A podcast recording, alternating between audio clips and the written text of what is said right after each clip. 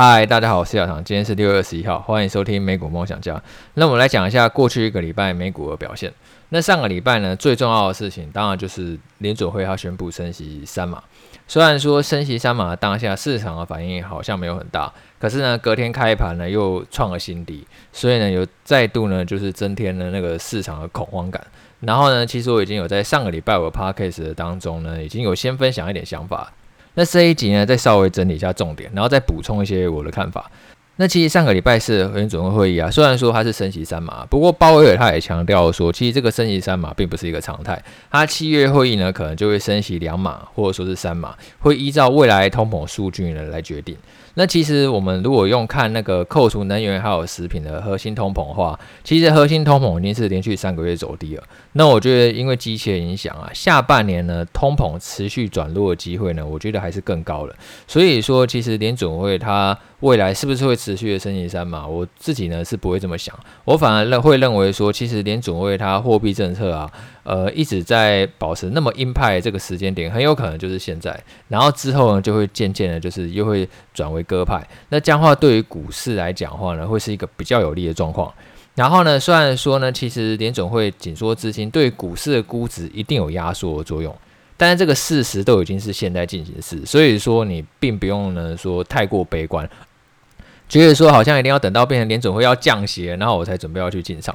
因为其实股市它反应的速度往往都是非常快，当市场认为说最坏的情况已经过，那股市它就会慢慢的去筑底，然后渐渐的震荡走高了。而且呢，联准会它虽然说它在这一次的会议啊，它上修了通膨的预测，然后同时它也下修了经济成长。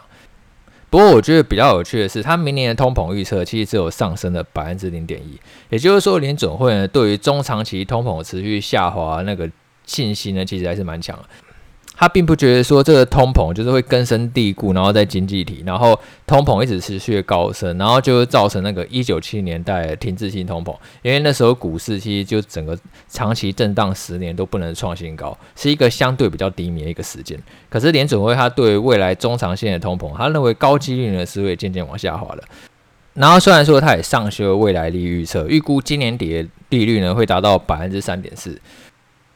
不过，如果你去看标普五百指数预期本益比的话，现在已经只有十五点六倍了，呃，已经跟长期的均值非常的接近了。换言之，就是现在股市其实已经以长期来看的话，我觉得是一个相对低估的水准。就是中长期来看的话，我认为其实是一个很不错的观察机会，因为未来要再更低的话，跌幅呢也会比较有限了。然后我们在上一集也有跟大家讲嘛，其实现在标普五百指数呢最大跌幅差不多就是百分之二十三。那如果啊，未来美国经济确实没有出现衰退，那股市的跌幅其实基本上已经满足了。也就是说，假设未来美国它利率虽然持续的上升，可是呢，经济呢也还是可以一直去稳健的成长，就是还不至于衰退的话，那现在股市的跌幅空间呢，差不多已经满足了。也就是说，你接下来要再往下看到美股更低点呢，其实就不是很容易的一件事情。只是呢，你说股市要立刻飞转创新高，可能也比较难，因为联准会它就是在一个紧缩资金的状态嘛。那支撑股市有两只脚嘛，一只脚就是货币政策，另外一只脚就是企业获利。那现在企业获利它还在打库存的阶段嘛，那必须要获利呢，重新回到成长，才可以对股市起到一个更大的支撑作用。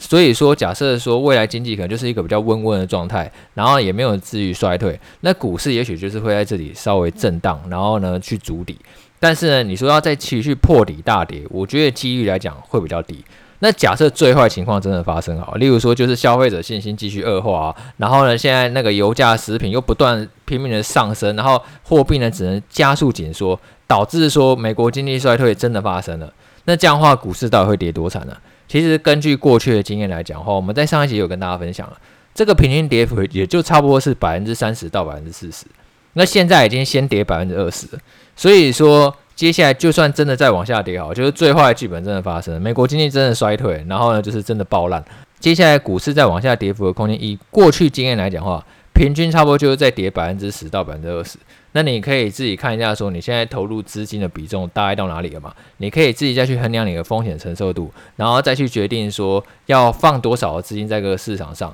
以预防说这可能会出现的最大跌幅。那其实我觉得市场的情绪是很有趣的啊，因为之前油价涨担心通膨，可是上礼拜五不是一大根，然后油价有跌下来嘛，然后油价跌就开始担心经济衰退，所以当市场悲观的时候，其实什么理由都是可以想出来的。涨的时候就说啊通膨严重啊，然后股市要完蛋了；跌的时候就说啊经济衰退要发生了，所以股市要完蛋。然后怎么样子股市都会完蛋，因为其实，在股市下跌的时候是不缺理由，任何事情都可以来当做一个下跌的理由。如果是乐观主义者的话，就会觉得说，诶，油价涨就代表景气动能很好嘛，需求很强嘛，是因为供不应求嘛，所以呢，原油才会一直涨。然后油价跌的话，就代表说那个消费者的消费力会更强嘛，因为呢，加油钱就省下来，他会有更多钱可以买东西。乐观主义者的话，不管觉得油价涨或油价跌都是好事。那悲观主义者的话，就又不管油价涨或油价跌，反正都是有理由可以讲。那差不多从这月开始哦，本来是担心美国经济就是通膨一直在持续的升高，然后现在已经改为担心说这个通膨可能会触发经济衰退，所以 Google 上啊搜寻这个经济衰退的搜索量已经创下了二零零四年以来的新高。不过我觉得这个数据比较有趣的是，其实它接近是一个反指标的存在。当大家都在担心这件事情的时候，这件事情通常就不太会发生。或者说，通常都是在股市低点的时候，因为呢，股市也已经在反映这样的事情嘛，它已经在逐步反映说，现在可能会经济衰退，或者说未来即将出现衰退。那我们刚刚也讲了，就算未来真的出现经济衰退，好，你可能会看到一些吓人的经济数据，但是很有可能那时候股市反而会逆势大涨，因为先前股市已经先跌过。所以说，当大家都在搜寻经济衰退的时候，你反而要去思考看看说，诶，现在会不会其实是一个买进的好时机？而且其实今年来讲话，企业获利成长确实有趋缓，但是其实企业回馈股东还是非常大方的。今年预估啊，标普五百指数它整个企业的库藏股回购规模啊，会成长百分之十二，达到一兆美元。那假设说今年股市没有跌的话，这一兆美元投下去就没有什么感觉。可是偏偏今年股市已经下跌百分之二十嘛。哦，那这一兆美元投下去，那就很有感觉了。因为股价下跌越多，就代表说相同的金额可以买回更多的股票。那我们之前有讲过，这个公式是很神奇嘛。你买回更多的股票，你会让这个 EPS 会有一个更高的成长。今年库藏股规模是相比去年成长百分之十二。假设呢股价都没有变动的话，那 EPS 就是成长百分之十二。可是因为今年股价下下跌百分之二十，那 EPS 会瞬间成长百分之四十。所以我觉得股市下跌啊，对中长线投资人来讲啊，其实并不是一件坏事。这个都是让你可以呢有更低折扣呢去买进股票一个机会。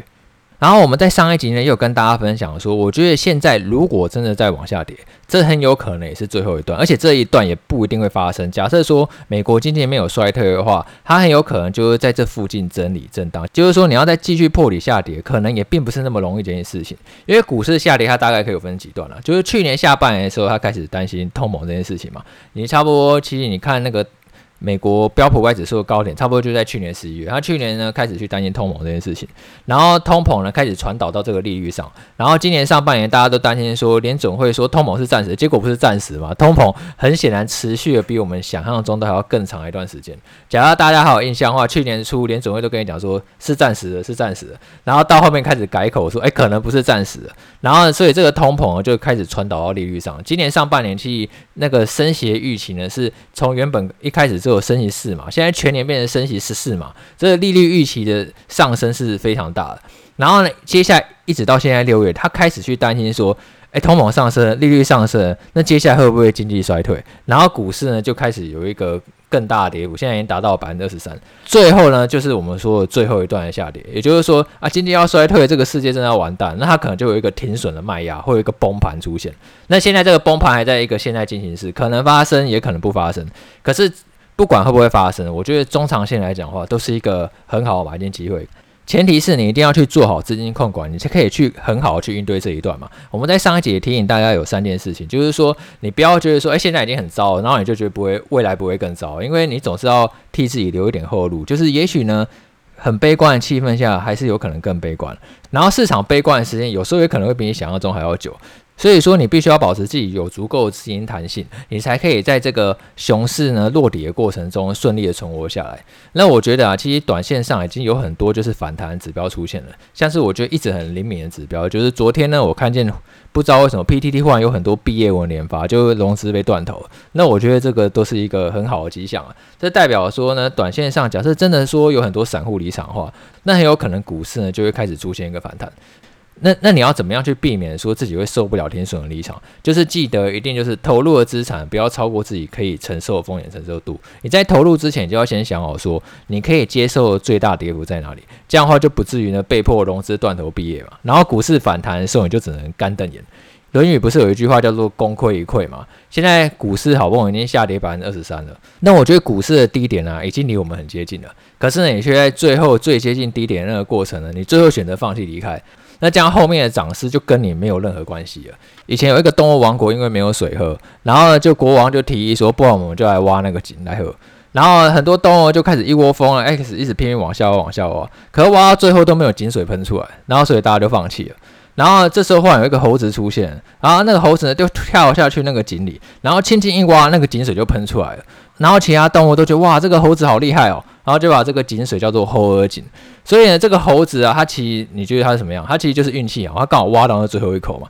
但是那其他那些动物辛辛苦苦一直去挖，它因为它没有坚持到最后一刻，所以它反而没有去挖到那个井水。所以现在放弃的话，其实比赛要结束了嘛。你好不容易都已经撑到现在，标普已经跌了超过两成，然后纳指跌了超过三成，然后很多股票其实都已经回到中长期非常合理的水准，可是你最后却觉得啊，反正股市没有任何希望，然后你就选择离场，那这样的话，我觉得可能就是很可惜的一件事情。好，那今天就这样喽，拜拜。